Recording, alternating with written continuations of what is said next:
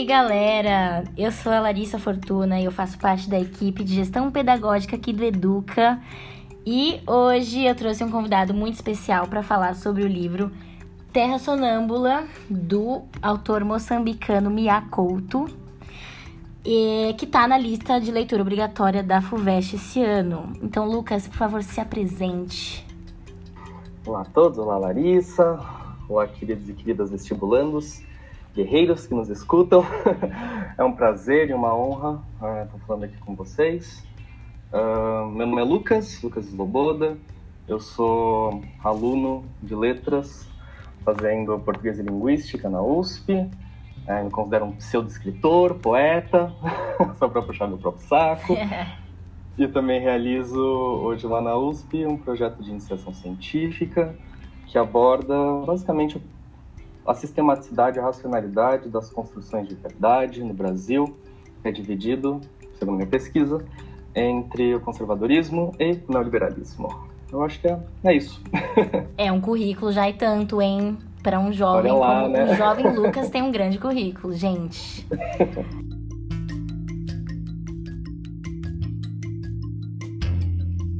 Bom, gente, sobre a obra. Me dá um panorama geral sobre o autor, Lucas, por favor. Vamos lá. Mia Couto, grande escritor, filho de portugueses. Mia nasceu em Beira, em Moçambique. Uh, Para aqueles aí que querem fazer medicina, saibam que Mia Couto cursou até o terceiro ano de medicina, quando ele começa a atuar como jornalista, principalmente impulsionado pela militância que ele empreendia na Frente de Libertação de Moçambique, conhecida como Frelimo, algo incidente na obra Terra Sonâmbula, inclusive. Ele acabou não terminando a faculdade de medicina, ingressou na de biologia, aí para os vestibulantes que querem fazer biologia, saibam que é conciliável com a poesia e com a escrita, e até hoje ele trabalha, inclusive, em Moçambique, atuando como biólogo. Uh, Mia Couto, uh, ainda mais para nós brasileiros, é importante essa informação, ele é um autor intimamente relacionado com Guimarães Rosa. É, e um fator de relação entre eles é, por exemplo, a prosa poética empreendida pelos dois, visto que ambos os autores eles buscam es explorar as capacidades e as potencialidades da linguagem, seja por meio de neologismos, seja por meio dessa intersecção produtiva entre um português, é claro, o moçambicano e aqui o português brasileiro, culto, e as formas típicas de falar para Guimarães Rosa, principalmente a fala sertaneja, e para o Mia Couto, ele explora principalmente, uh, aqui um dado linguístico, uh, o tronco linguístico da família Banto. Uh, às vezes a gente tem um pouco essa concepção que é fruto da política linguística dos países, em que a língua dominante uh, desses países, que é institucionalizada, é, e operacionalizada pelas, pelos institu pelas instituições de poder, ela é a língua proeminente, predominante. E não é o caso de Moçambique, muito pelo contrário. Cerca de 15, 20%, 25% dos cidadãos de Moçambique falam português. Ao passo que os outros 70, 75%, até 80%, dependendo das estatísticas, falam variações, dialetos da língua banto. É, então, Miyakoto ele explora é, esse entrecruzamento cultural e linguístico em suas obras, assim como Guimarães Rosa. É, outra característica do Miyakoto, e aqui a gente percebe claro sendo refletido na obra Terra Sonâmbula, é a forma como ele utiliza do fantástico. Embora isso não impeça que o autor ele empreenda em suas obras teores realistas, humorísticos ou mesmo uma abordagem trágica da existência humana. Olha, é muita coisa, Mia Couto, hein? Gente, ele tem também ele é um currículo, né? Largou a é. medicina, é. depois biologia, para vocês verem como o escritor estava já com, né? Tipo, já tinha um currículo. Isso porque eu não falei do nada, digamos assim, ganhou, né? Vídeo Prêmio Camões, que ele ganhou alguns anos atrás, é, além de uma série de prêmios, é, tanto em Moçambique quanto pelo mundo. É um, é um escritor incrível, assim, imprescindível. Sim, muito renomado, inclusive.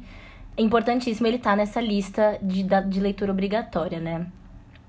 Bom, você chegou a falar é, um pouco sobre as semelhanças dele com a escrita de Guimarães Rosa, que também é patrimônio histórico cultural uh, do Brasil, né? É, então, elementos como é, inovação linguística, é, a valorização das tradições é, nacionais, né? É, concepção animista, trazer, misturar o real e o mítico, tudo isso está muito presente é, em Miyakoto e também em Guimarães Rosa.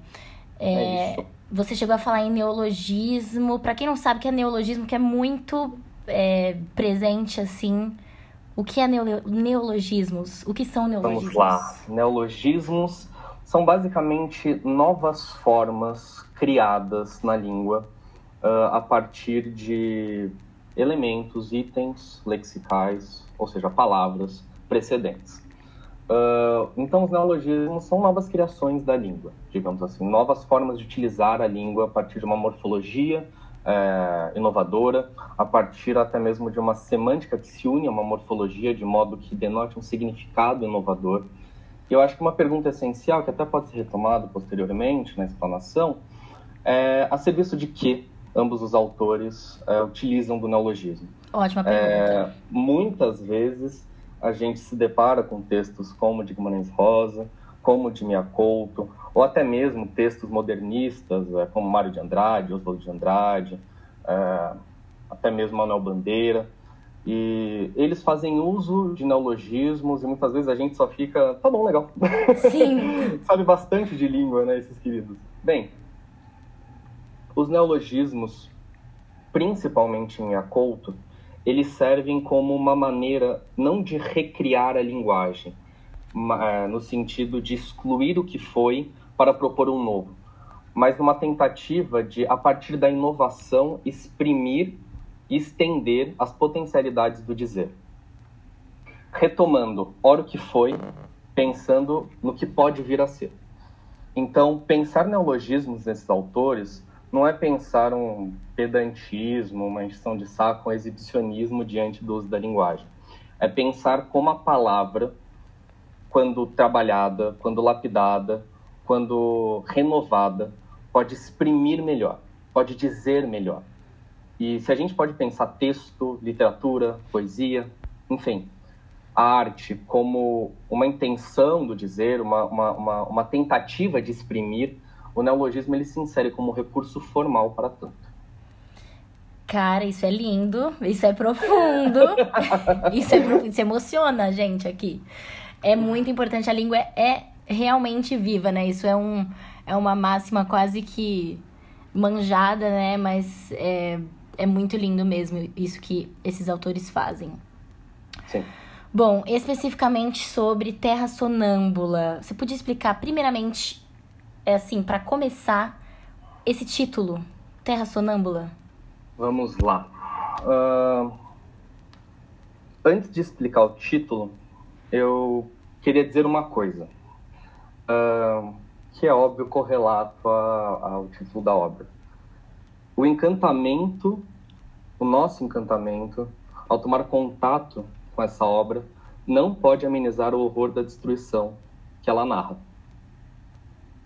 Porque, por vezes, uh, algum leitor tomando contato, seja com Guimarães Rosa, seja com Drummond, enfim, tomando contato com uma estética desenvolvida por uma literatura, pode encarar esse texto a partir dos recursos formais utilizados, poesias, é, metáforas, metonímias, é, recursos fônicos, como é, a sonância e a literação, enfim. Pode tomar esses recursos, essa criação, como algo simplesmente belo, como algo que basta por si só. Olha como Couto desenvolve uma poesia, uma narrativa de encantamentos, de fantasias, e não pode ser essa, não pode ser esse, melhor dizendo, é, é o nosso posicionamento diante da obra. O que Couto traça em Terra Sonâmbula é o horror da destruição, não só da guerra civil, mas principalmente da colonização e posteriormente do imperialismo, ao qual é, Moçambique esteve sob julgo e, evidentemente, a África esteve sob julgo. Quando pensamos no título Terra Sonâmbula, deveremos, inevitavelmente, entender esse título como uma reverberação do que é desenvolvido na obra. A terra sonâmbula e a ideia de sonambulismo traz em seus traços é, de sentido aquilo que é adormecido ou está adormecido e vaga de algum modo. É aquilo que está na imanência do despertar, mas ainda não despertado. Quando associamos esse item lexical, essa palavra, a ideia de terra, a gente não só localiza isso num lugar, não só de, de que descreve uma região, mas um lugar que descreve uma territorialidade que está para além da geografia concreta e se insere também numa geografia de saberes, de práticas, de sentimentos, ou seja, a Terra é mais do que aquilo que se descreve em minérios e em sedimentos. É aquilo que se, de alguma forma, se espelha, se reverbera, se vocaliza no povo que ali é contido, que está ali contido. Terra Sonâmbula é, portanto, um título que significa, que postula é, um espaço na imanência do despertar, mas que segue ainda na ausência de possibilidades de efetuar a ação no instante presente. Terra sonâmbula, pensando de novo na reverberação que a obra constrói, é uma terra que precisa acordar. E é uma terra mantida em sono. E aqui é importante isso, porque terra sonâmbula não é sujeito ativo. Terra sonâmbula é sujeito passivo. Terra sonâmbula é feita sonâmbula por forças exógenas, ou seja, externas. Moçambique, volto a repetir porque é essencial para a obra, para a história, para nós. Terra Sonâmbula é uma terra moçambicana que venciou durante anos o jogo da colonização, o jogo da exploração, o jogo da violência, em suma, o jogo do colonialismo e do imperialismo.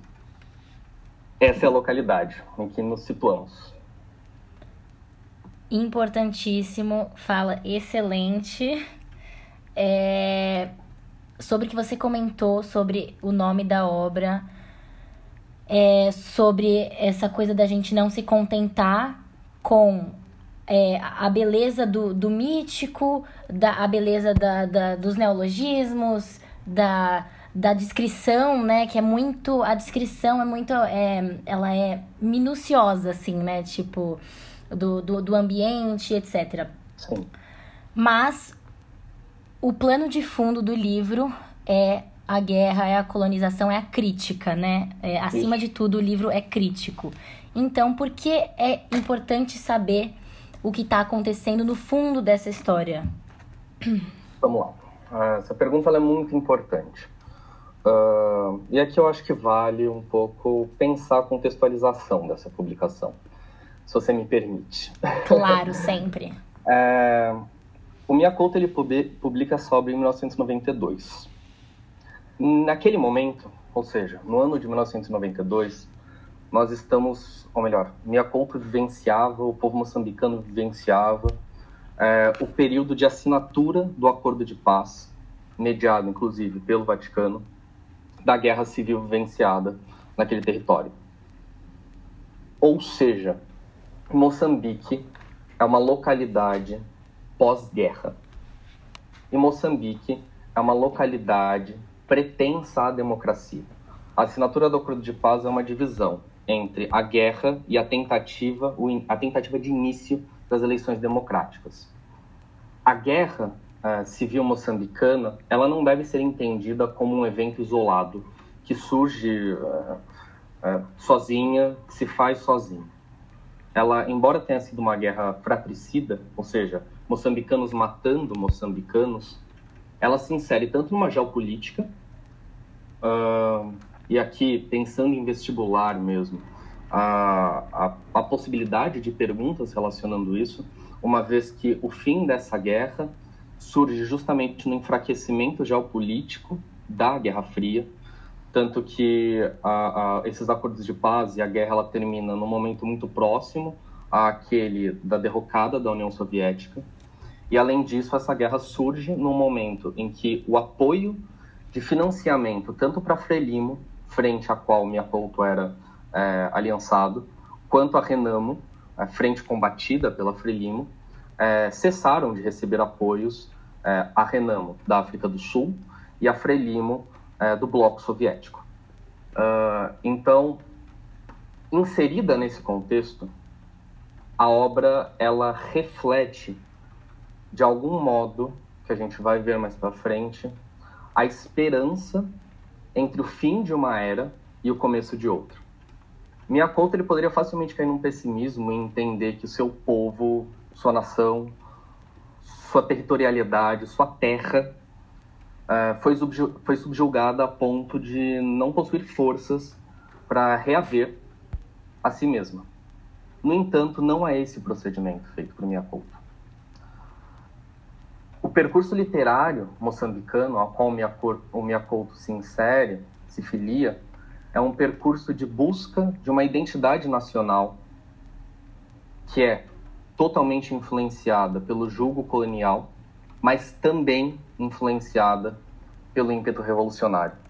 Então essa tentativa de busca de uma identidade de uma identidade nacional, essa tentativa de reconstrução de Moçambique,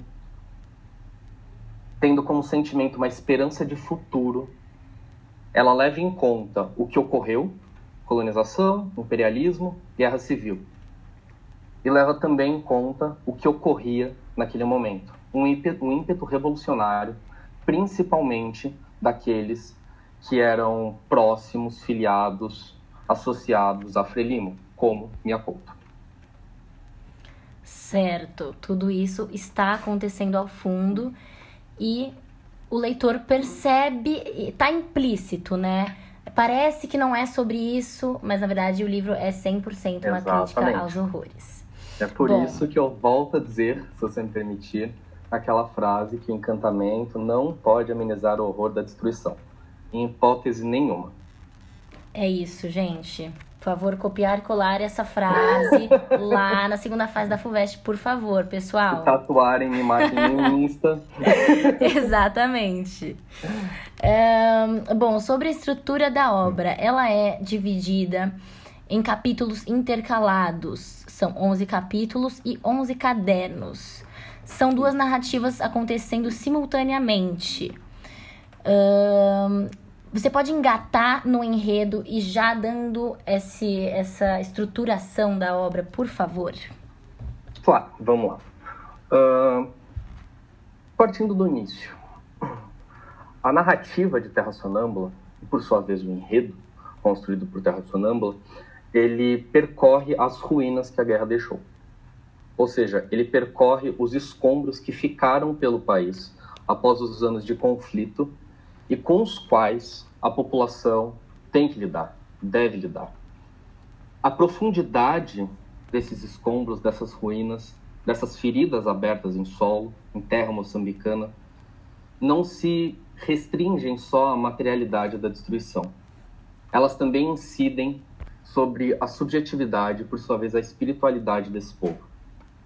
Logo, entender o que o Miyakoto está narrando enquanto ruína enquanto morte, enquanto guerra, é entender que a partir disso, dessa ruína, dessa morte, dessa guerra, o seu povo e o seu território estão sendo afetados, estão sendo destruídos, estão sofrendo. O horizonte de Terra Sonâmbula será justamente essa tentativa de reconstrução a se fazer como havia dito. E a gente pode entender essas duas narrativas justamente inseridas em espaços diferentes, em temporalidades diferentes, em pessoas narrativas diferentes, como uma tentativa de reconstrução desse fazer. Tanto que um dos elementos essenciais, justamente para embasar isso que eu estou dizendo, é a imagem da estrada. A obra começa na estrada, Kinzu é um vagante é aquele que anda pelo seu território, seja por mar, seja por solo. Tuahir e Muindinga também são pessoas que vagam. Essa estrada, que é extremamente significativa, ela justamente demarca essa possibilidade de vocalização de esperança quando Miyakoto enxerga que percorrendo o território em seu passado, em seu presente, será condição para percorrer esse território em seu futuro. Então, nesse primeiro momento, tendo essas duas, esses dois focos de enredo, é, se você me permitir, eu preferiria fazer primeiro uma incursão por um dos livros, quase, que é o de Munding e Tuahir, e depois fazer uma incursão pelo de Kinzu. Pode com assim? certeza, com certeza. Inclusive, é a ordem que o livro apresenta, né? Primeiro, uhum. o primeiro contato que o leitor tem é com o Tuahir e o Mundinga. Então, vamos seguir essa cronologia, com certeza. Então, vamos lá. Então, o enredo quase desse primeiro livro, dessa primeira história moçambicana. O menino e o velho, Mundinga e Toahir, caminhando pela estrada morta. Relembrem o que eu havia dito sobre a estrada. A estrada é também Moçambique, a estrada é também essa terra. E a primeira imagem da terra apresentada a nós é que ela está morta morta na esperança de uma promessa de futuro. Bem, caminhando nessa estrada morta, Munding e Toahir se deparam com um mochibombo, né? um ônibus, aparentemente recém-destruído, no qual eles encontram os cadernos de Toahir. E nesse momento, como havia dito, há um marco para os leitores, para nós. Porque passamos a acompanhar é, duas histórias, duas temporalidades, dois espaços, duas narrativas, duas vivências, dois testemunhos, com duas vozes narrativas diferentes, com personagens diferentes, com tradições distintas. A primeira, a primeira que aparece para nós, é justamente a de Mundinho Tuahir. A segunda, a de Kinzu, personagem que narra os seus diários. E passa a ser também dois traços de situações que esses personagens dessas, suas, dessas duas histórias carregam. Teremos uma Moçambique destruída e morta, de, de Kim Tzu, visto que aquele que narra a narrativa é um ser morto e que transpassa em sua história, seja por fantasmas, seja por tradições corridas, seja pela violência. Então há uma Moçambique morta e destruída em Kinzu e há na história de Mundinho e Tuahir, uma Moçambique que, também morta e destruída, é uma Moçambique, é uma Moçambique que, reguarda, que resguarda a possibilidade, a esperança de mudança, a esperança de futuro, a esperança de um amanhã. Bem, há um elemento essencial quando a gente pensa essa relação entre Tuahir Mundinga e os cadernos de Kinzu porque o menino ele começa a ler esses cadernos para vida. E aqui é um fator importantíssimo, porque ele reflete não só um elemento da cultura moçambicana, mas também da nossa. O comum são os mais velhos que ensinam para os mais novos. E aqui há uma primeira inversão de várias ambiguidades e ambivalências que a obra trabalha. E eu quero retomar, para começar essa primeira inversão, em algo que é tradicional principalmente no continente africano, em sua parte ocidental. E aqui vale uma ressalva que eu não quero traçar Moçambique ou África como uma metonímia um do outro. É porque a figura que eu venho, que eu virei a falar, ela se reflete em diversos países, de diversas formas diferentes, diversas manifestações diferentes. Pois bem, aqui eu quero falar sobre a figura dos griots. Os griots são entendidos na tradição africana, inclusive moçambicana, como os guardiões da palavra. Os griots seriam velhos, senhores velhos, que seriam entendidos como os repositórios da memória. Seriam aqueles que contariam as histórias, ou seja, contariam as tradições aos mais novos, de modo que esses, no futuro, mantivessem os laços sociais que mantêm uma relação de coerência naquele tecido social civilizatório, antropológico, sociológico e, e afins. Mas No mundo de Terra Sonâmbula há uma inversão. Por quê? E essa é uma pergunta essencial.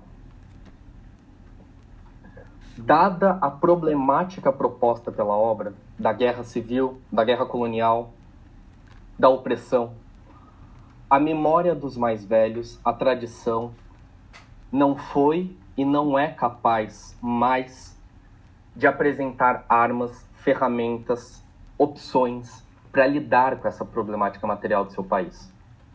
Sendo preciso, e essa é uma das tentativas desse grupo de escritores que buscam uma nova identidade moçambicana pós-guerra civil e pós-guerra de libertação, é uma tentativa de exprimir a necessidade dos mais novos ensinarem para os mais velhos. Pois a tradição, como havia dito, uma vez desestruturada pelo conflito sangrento, não mais é munida de possibilidades de transformação. E é pela inovação que não descarta a tradição, isso é extremamente importante, ela não descarta a tradição, mas é pela inovação dos saberes que esse novo futuro pode ser construído. Bem, tem outra questão que envolve a noção de contar. Como havia dito, havia a figura dos griots na história africana. Os griots não escreviam, os griots não liam, os griots contavam. A oralidade é um fator essencial. Ou seja, por que contar? Por que contar a história de Kinzu Atuahir? Porque para construir a estrada é, precisa, é preciso sedimentá-la na matéria desse povo. É preciso sedimentar a voz na memória desse povo. Tuahir aqui é um representante dessa memória passada. Kinzu é o representante da experiência do testemunho, enquanto Acho que inverti a hora. Voltando, corta. Vamos lá. Posso ir? Pode sim. Tuahir é o representante da memória desse povo. Kinzu é o testemunho do ocorrido, enquanto Muindinga é o representante daquele que conta para que a memória lembre o que aconteceu. Em suma, é preciso agregar aqueles que lembrarão, porque futuramente, só a partir de uma memória revestida, as raízes do futuro poderão surgir. Será essa ideia de agregação dos mais velhos, de agregação da tradição, que permitirá que os novos saberes possam ser operacionalizados. Porque o que essa geração de escritores, e aqui eu me refiro especificamente a minha Couto, pretende não é excluir o seu passado. Muito pelo contrário. É lidar com seus traumas e com suas identidades mas visando a um novo que lide com as novidades impostas pela sangria da exploração e da colonização. Portanto, e aqui é uma frase que eu acho maravilhosa, que eu peguei do professor Lugarinho, da Universidade de São Paulo, em que ele diz que ressuscitar a estrada, acordar os mortos, reviver a memória e romper o sonambulismo. Essas são as palavras de Mia Couto para Moçambique que nasce. Nesse momento em que o Munding e o Tuahir encontram os cadáveres, há uma regressão temporal e espacial que passa a contar o início da jornada de ambos. Tuahir então conta que conheceu Mundinga numa situação um tanto chocante para nós, né? Visto que a situação era que Mundinga, junto de outras crianças, seriam enterradas, pois haviam sido mortas ou estavam mortas. No entanto, Tuahir ele identifica que Mundinga ainda está vivo. E tal trecho é extremamente importante, pois nós conhecemos o futuro, ou seja, nós conhecemos Mundinga, o representante do futuro, o representante da esperança do devir, como alguém que nasce da morte. E aqui é importante a gente fazer esse paralelo para reafirmar que a reinvenção, a reconstrução de Moçambique deve partir de seus traumas, porque eles são impossíveis de serem apagados. E Mundinga, nascer da morte, advinda dessa exploração, advinda desse contexto impensável é necessário. No enredo, posteriormente, há elementos que marcam esse confronto entre tempos, né? Se, se é que a gente pode dizer assim. Então, quando a gente pensa nessa obra e suas ambivalências, uma dessas ambivalências é justamente o confronto entre a temporalidade das tradições e da exploração. Vamos às figuras. Temos primeiro esse tempo representado pela morte de Siquileto narrada de forma fantástica. Temos o tempo do velho na Nhamantaka sendo levado pela tempestade. Temos o tempo da agressão e do abuso sexual sofrido por uma mendiga que ocorre, que ocorre após a ação das velhas. É? Enfim, a gente pode entender esses momentos, essas temporalidades que incidem sobre a obra, sendo elas remonta, sendo que elas remontam tanto a uma tradição própria de Moçambique, quanto a uma sistematização da presença europeia portuguesa neste território, como um confronto dissipatório. Ou seja, maneiras como o futuro, que é representado por Mundinga, é agredido e solapado pelo passado, seja esse passado colonizador, seja esse passado a própria tradição de Moçambique. É um passado que aprisiona e violenta. É um passado também que, ao se confrontar com as demandas do futuro, se resigna. Bem, um dos eventos importantes dessa narrativa do início da relação entre Munding e Tuahir é justamente o momento em que Tuahir, prestes a morrer, e aqui vai um spoiler para quem não leu a obra, mas sinto muito, não é mesmo? Se você está aqui, né? Hum. Mas quando Tuahir está prestes a morrer, acometido por uma doença, ele conta a Mundinga o porquê dele não lembrar. E aqui é um fato que eu decidi comentar só aqui, mas ele é de suma importância para a obra. Por que Mundinga não lembra? Por que Mundinga é ávido por lembrar? Por rememorar? Será que há alguma relação entre ler como um registro e ao mesmo tempo uma tentativa do Mundinga de rememorar o que ocorreu? Bem, eu separei um trecho para iniciar essa discussão brevemente abre aspas para o trecho de Terra Sonâmbula. Tuahir lhe diz a verdade. O miúdo tinha sido levado ao feiticeiro. O velho lhe pedira para que tudo fosse retirado da cabeça dele. E Tuahir diz: Pedi isso por causa, por ser melhor, não ter lembrança deste tempo que passou. Ainda tiveste sorte com a doença. Pudeste esquecer tudo, enquanto eu carrego esse peso há uma série de maneiras de adentrar nessa temática. Porque Tuahir, porque o esquecimento de, de Mundinga, melhor dizendo, foi levado a acontecer. Porque uma figura de um feiticeiro é convocada para isso. E buscando um caminho um pouco diferente, até a fim de aumentar o repertório de debate sobre essa discussão, e a galera aí da redação fique atento, eu optei por focar na figura do feiticeiro. A tradição antropológica, quando ela advém em território africano em decorrência da colonização, ela passa a estudar a feitiçaria principalmente a partir da Guiné-Bissau. Quando eles começam a produzir conhecimentos europeus sobre a feitiçaria, esse conhecimento é revestido por uma série de concepções que partem de uma visão eurocêntrica do fenômeno antropológico feitiçaria, que é tradicional na epistemologia, nos saberes antropológicos, nos estudos antropológicos. E a feitiçaria ela passa a ser definida como uma religião básica, animista, abstrata, sem conceitualizações racionais, ou seja, a feitiçaria, assim como a África para os discursos europeus positivistas, para os discursos europeus do século VI, XVII, XVIII, XIX, tendo Hegel como uma figura central para a construção desse pensamento colonizador, a África passa a ser entendida assim como a feitiçaria, como um objeto primitivo, sem civilização, sem história, sem cultura, Isso é chamado de uma antropologia negativa, no qual o outro é julgado a partir do que eu sou.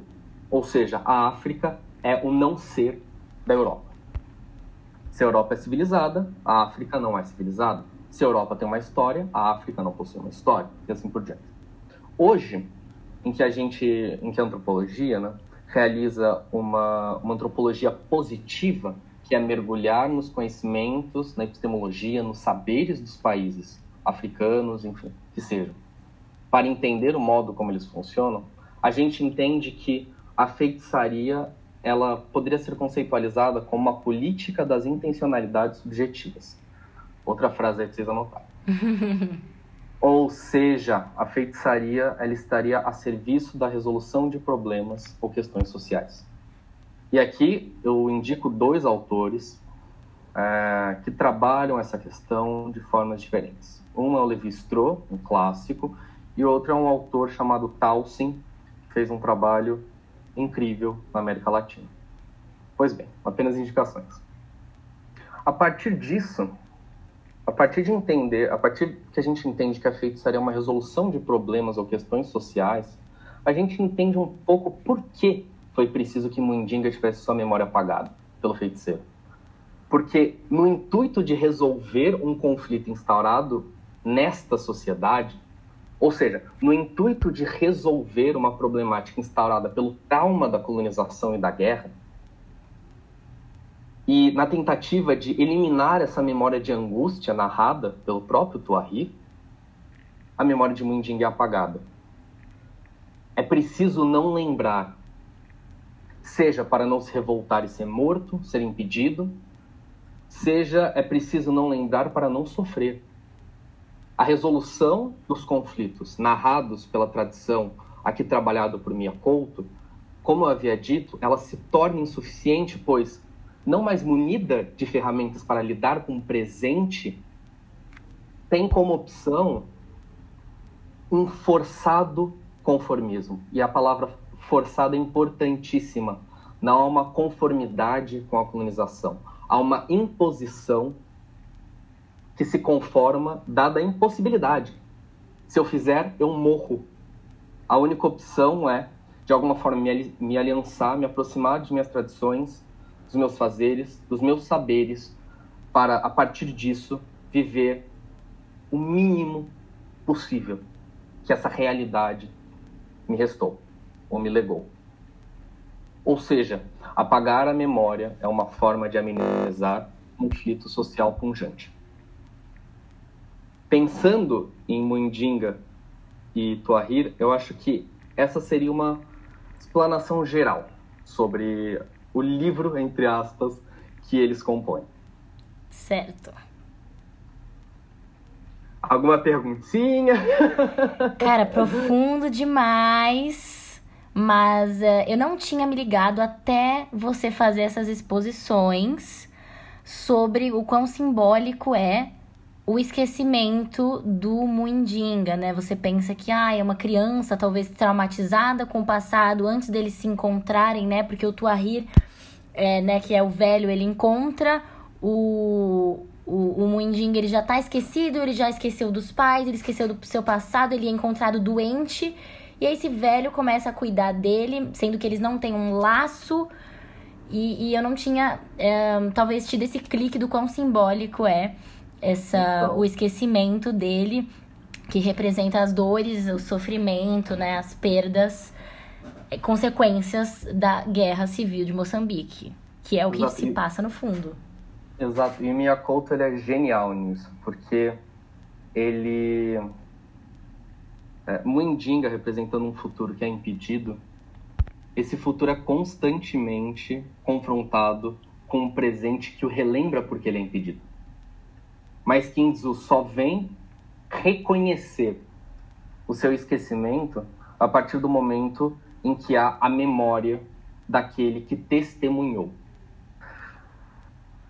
Ou seja, é, é quase como se a todo instante ele expusesse para o esquecido a causa do seu esquecimento. Uhum. Então, é, é, é, muito, é muito bem estruturada essa obra. Essa, enfim, minha conta é um escritor genial. Assim, então, Sim. esse trecho ele é, ele é bem relevante. Realmente. É... Agora faltou, ficou faltando o outro livro, digamos assim. Exatamente, é o caderno. É o do caderno, os cadernos do Kinzu, os diários do Kinzu. E aqui eu farei uma explanação breve. Uh, quando a gente começa a, a, tomar contato com os cadernos do Kinzu, nós vemos no início ele contando, apresentando, falando sobre sua infância, nada fácil, falando sobre seu irmão, o Junito, outro personagem. Importantíssimo, Junito, né? Exato. E depois de um tempo transcorrido desses diários, temos um Kinzu que inicia o seu percurso devagar. Inicia o seu percurso de caminhar sobre Moçambique. E aqui o mar é um de seus caminhos mais importantes. E é um pouco sobre isso que hoje eu escolhi é, focalizar essa explicação. Por uma figura essencial, que eu acho que quem já leu a obra, ou quem está prestando atenção e não dormiu ainda, é, já identificou que é a figura da Farida. A Farida, sim. Em meio a essas andanças e navegações, temos o sobrenatural agindo, então um dos elementos fantásticos é, que Miyakoto trabalha nessa obra, em seu realismo fantástico, e esse fantástico é, é, é, manifestado pelo sobrenatural, ele surge muito para Kinzu com a figura de seu pai. Né?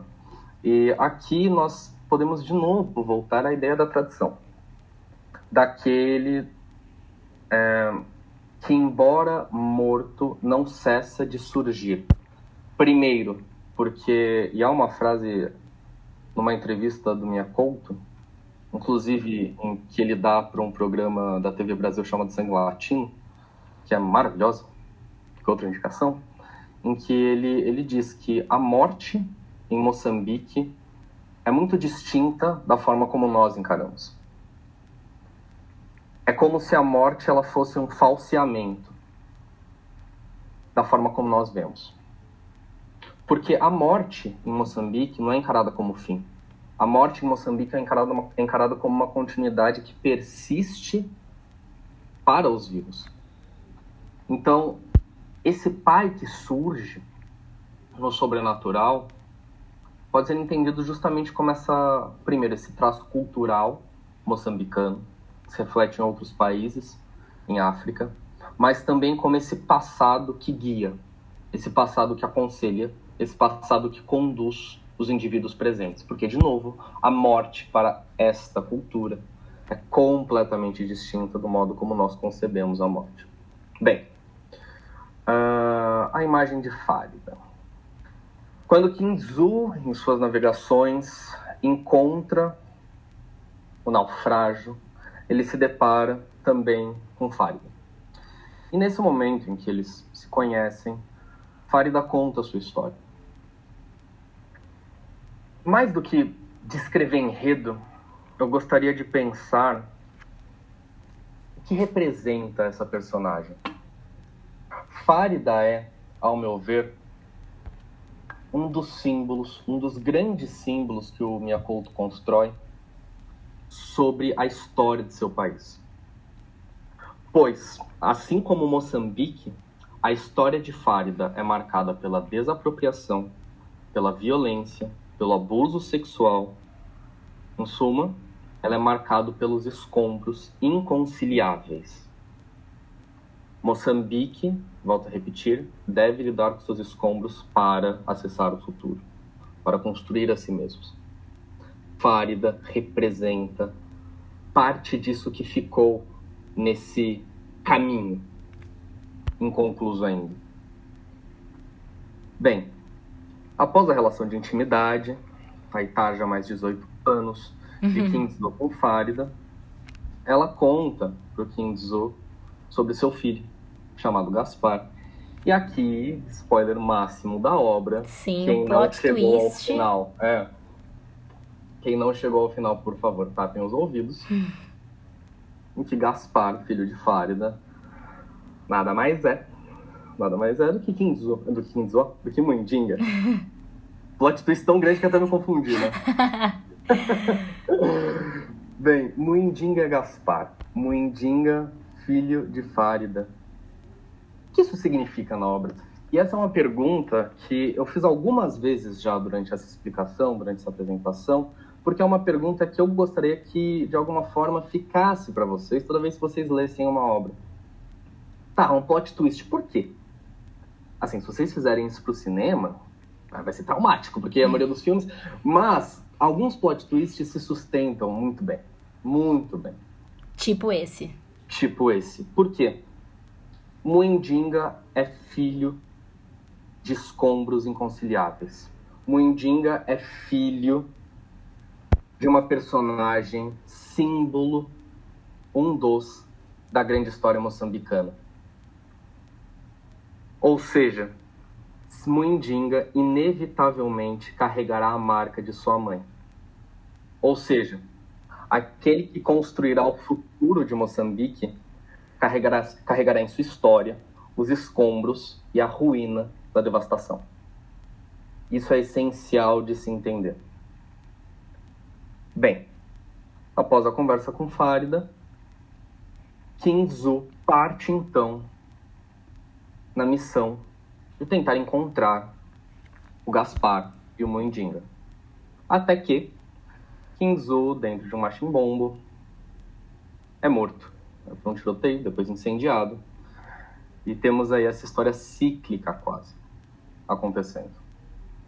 Então, essas, de novo, essas duas temporalidades, esses dois espaços, esses dois narradores em pessoas diferentes demarcam, para além de duas histórias concomitantes, demarcam as várias histórias possíveis arroladas, as várias histórias possíveis que ocorrem em meio a essa devastação. Muindinga será fruto tanto de Tuahir, Muindinga será fruto tanto de Kinzu, Muindinga será fruto tanto de Fárida, Muindinga será fruto tanto daqueles que o ajudaram quanto daqueles que o quiseram, que o quiseram morto, que o violentaram. Porque Kinzu é, ou melhor, porque Muindinga é essa imagem da Moçambique a se construir. Da Moçambique que deve lidar com seus fantasmas, com suas tradições, por vezes inconciliáveis com o presente, com seus traumas e com a sua possibilidade de futuro que surge na esperança de mínimas, mínimas inovações. Porque não podemos esquecer, o futuro nasceu da morte, mas o futuro que, é representado por Mundinga é um futuro de exceção. Em meio a algumas crianças mortas, essa, podemos dizer por milagre, por sorte, foi resgatada por essa tradição, foi resgatada por Toahir. Mundinga é uma exceção. Em contextos como esse, narrados por Terra Sonâmbula, a esperança, embora revolucionária, é uma exceção. Acho que é um pouco isso. Um pouco isso, só isso. Só isso. Cara, é realmente é, isso que você falou da Farida é, é, é evidente, assim, a Farida é claramente uma representação. Claramente não, né? Não, não tá literal ali, mas se você conhece um pouco esse esse esse histórico aí do, do da, da crítica social e tudo mais, você percebe que a, ela é a própria representação de um sonâmbulo. Ela é isso que você disse, ela é a terra, Exato. a terra sofrida, pós-colonizada, abusada. Quando ela fala sobre o filho Gaspar, ele é um filho. É, isso, inclusive, é algo que eu já ia introduzir: o filho mulato. Hum, Qual, hum. Quão importante é dizer do filho mulato, inclusive, um outro personagem importante é o Surendra, que é o indiano também. É, enfim, o filho mulato Gaspar e o Surendra Vala, Surendra Valá dizem muito a respeito do preconceito é, que está implícito também, está sendo contado é, sobre a história de Moçambique. Sim, uh, vamos lá. Acho que primeiro em relação à Fárida, há um ponto que eu acabei não mencionando, mas ele é interessante é, enfim, espero que para aqueles ainda acordados tenham pegado. Mas Fárida não está em terra, né? Sim. Estamos falando em terra sonâmbula. Fárida está no mar. Verdade. Num, num, nos troços, de, enfim, de algo que naufragou. Essa imagem, por si só, já é muito potente. Uh, uma das linhas de análise possível, e aqui eu vou fazer um, um paralelo, pequeno paralelo. Uh, queridos, por vezes, e aqui eu falo diretamente com os, vestibulandos, por vezes a gente tem o ímpeto uh, de buscar verdades nas obras. Né? então, Drummond escreveu aquilo, então preciso entender exatamente o que ele, o que ele falou. Guimarães Rosa fez um neologismo, não, sei, não faço ideia o que, que ele escreveu, e eu preciso meu Deus do céu, preciso querer entender o que ele disse. É, ou Couto traz uma narrativa de uma mulher, ah, é um fantasma ou não é um fantasma? Ela está viva ou não está viva? É porque ela está no mar. É, queridos, uma das potencialidades da poesia, especificamente da poesia, é justamente essa esse imbricamento conflitivo que a linguagem resguarda. Ou seja, a poesia permite uma vastidão de sentidos, de significados, de dizeres, que jamais, isso é muito importante, jamais podem ser encerrados por uma análise, por uma verdade, por uma significação. Uh, na maravilhosa faculdade que eu faço, uh, quando a gente vai analisar um, um conto de Guimarães Rosa, por exemplo, não lemos um texto, não lemos dois textos não nos filiamos a uma corrente de pensamento, ou a duas, mas sim a várias correntes de pensamento, a vários textos, a várias percepções. Então, quando vocês tomarem contato com essas obras, sempre se atentem a isso. Miyakoto, ele não pretende postular uma verdade de interpretação diante do que ele escreve, mas Miyakoto, justamente pelo teor poético, pela carga poética postulada pela construção é, fantástica, realística que ele traça, busca justamente exprimir tanto esse conflito de sua nação quanto essas potencialidades de dizer. Por que há duas histórias? Ou três histórias, ou quatro histórias em Terra Sonâmbula? Porque um povo em sua opressão, um povo em sua esperança não se encerra em uma narrativa. Inclusive, isso é extremamente importante na hora de pensar a África enquanto continente Moçambique enquanto nação. Houve uma história contada sobre África que é produzida artificialmente. Houve uma história contada sobre Moçambique que foi produzida artificialmente. E a ideia do Miyakoto nessa nova identidade nacional que ele pretende é justamente explorar o significado dessa nação. Bem, dito isso, Fárida num navio expropriada da terra. Fárida não pôde quase descansar em seu acabar em sua própria terra, porque ela é a mancha impossível em meio ao discurso operante. Se quem opera Moçambique é a colonização, Fárida, representando Moçambique, não pode existir no próprio solo. Outro elemento essencial: Moçambique não pode existir, por isso é sonâmbulo. Não pode acordar, nascendo fruto de um estupro, nascendo fruto dessa junção entre colonizador e os filhos da terra. Essas figuras representam o preconceito justamente porque eles são essa impossibilidade de ambos os discursos. Nascido moreno que seja, nem negro, nem branco, eles não podem se filiar à tradição, como não podem se filiar à dominação. Essa talvez seja uma das questões da obra. O que significa isso? Por isso que eu havia feito todo aquele discurso inicial. São várias as análises. Várias. Ah, essa é a nova cara de Moçambique? Pode ser. Moçambique em seu futuro já nasce impossível, ok. Moçambique, na hora de lidar com as suas tradições,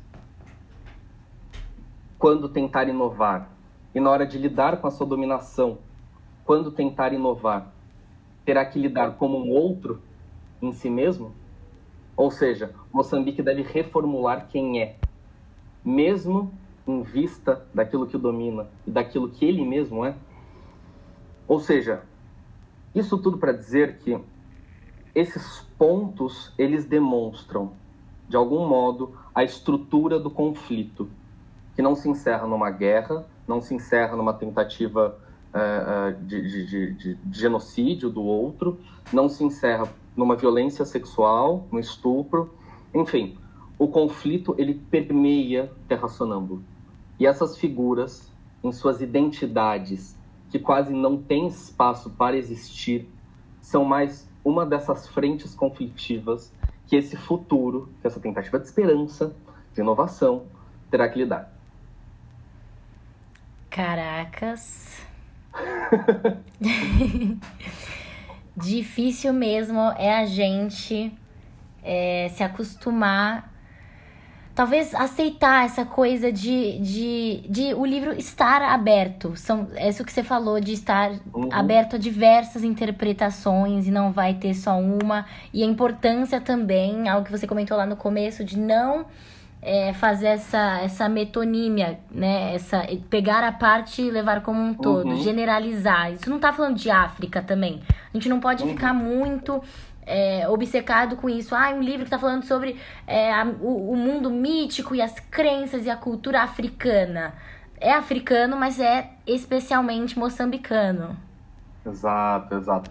Isso é um ponto essencial, assim. Uh, assim, se eu tivesse espaço, eu desenvolveria um super discurso uhum. sobre os perigos de ler Terra Sonâmbula. Uhum. Não porque o livro apresenta esses perigos, mas porque nós carregamos problemáticas. Sim.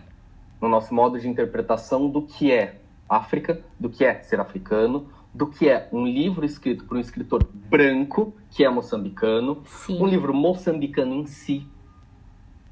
Mas nós sempre devemos ter, além da consciência e da visão constantemente crítica sobre esses pontos, um, um depuramento que é essencial, porque, voltando àquilo que você disse, não é uma metonímia, mas também pode ser. Sim. Moça, Mia Couto escreve sobre Moçambique. Moçambique se insere num continente. Um continente que tem algo em comum, né? Exatamente, um continente que tem algo em comum. Tanto que, quando eu menciono a figura dos griots, esses repositórios da memória, eu digo que eles são restritos a alguns países da África Ocidental. Mas Moçambique em si, ao menos pelas minhas pesquisas, não apresentam essas figuras. Apresentam figuras similares. Uhum. Estarão idiosincraticamente é, compostas, construídas a partir da, da, da cultura dessa nação.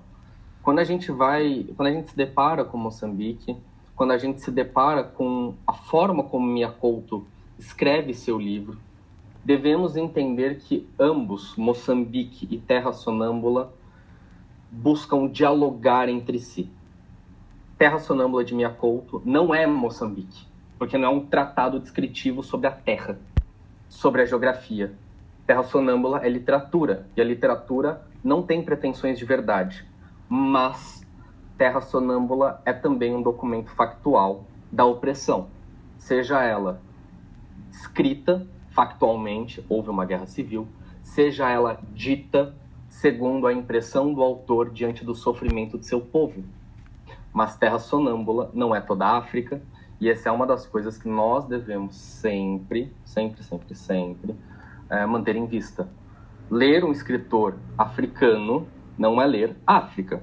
Sim. Ler um escritor africano como Miyakoto é ler uma, uma visão sobre Moçambique, que de algum modo se relaciona com seu continente.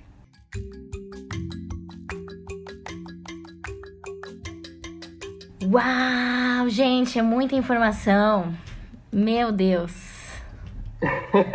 Eu queria que a gente tivesse mais tempo para destrinchar, assim, ó, Sim. toda a letra por letra de Kinzu, de Tuahir, de Farida, de Sundra, Surendra, é, que mais? Junito, a mãe, as falas, as, todas as profundezas, mas eu acho que a gente tá mais que preparado. Fuveste, pode vir. Venha, é. Venha. Bom, Lucas, por favor, redes sociais possíveis, projetos, só para quem ficou interessado. Antes, eu só, só queria agradecer pelo convite. Né? queria agradecer. Eu que agradeço, foi uma aula, gente. Isso foi uma ah, aula. imagina. Conversa. É, é, óbvio que é, a minha vontade era estar aqui ouvindo todos que estão escutando, né? ouvindo o que vocês acham, o que vocês pensam. Mas uh, quero agradecer aos nossos ouvintes, quero agradecer ao Educa, quero agradecer a Larissa. É, foi um prazer, foi uma honra e espero voltar mais vezes para que a gente possa conversar aí sobre outros temas. E redes sociais é o momento que a gente fala corta, não lembro. Ai, meu Deus. Olha, só enquanto você pega aí as, as redes, eu que agradeço imensamente. Foi realmente uma experiência isso aqui. Até ah. pra mim, tá? Montei o roteiro, mas assim, não esperava a aula que o Lucas deu aqui, gente. Por favor, vamos acompanhar a pesquisa dele. Tô ansiosa. Sim, espero. Mas eu que agradeço. Para mim é, é, um prazer. É, é, enfim, foi uma honra. Redes sociais, joguem lá no Instagram, principalmente, porque o Facebook morreu, eu tô declarando. Mas joguem lá no Instagram, é Lucas Sloboda. É, é, basicamente isso. E é isso. Eu espero ter feito jus ao convite. Fez é, com qualquer certeza. dúvida de vocês, podem me enviar pelo Instagram que eu respondo, eu tô aberto. É, se quiser, deixe meu e-mail também. É, tô aqui para ajudar vocês e para compor esse espaço lindo proposto e construído pelo Educa. Muito obrigada, gente. Espero que vocês tenham gostado e sobrevivido até aqui. Por favor, não me decepcionem. É isso, até a próxima, galera.